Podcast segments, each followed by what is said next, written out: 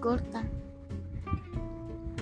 Pero a veces tenemos recuerdos que nos invaden la mente y no queremos recordar, e, no queremos recordar eso, pero lo recordamos y sabemos que es bueno porque es bueno recordar las cosas malas y las cosas buenas.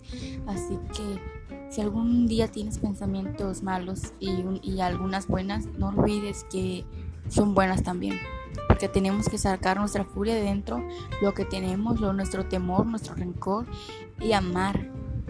Y los buenos recuerdos, crear cosas buenas y utilizarlos en un tiempo que ya estemos más, un poco más grandes.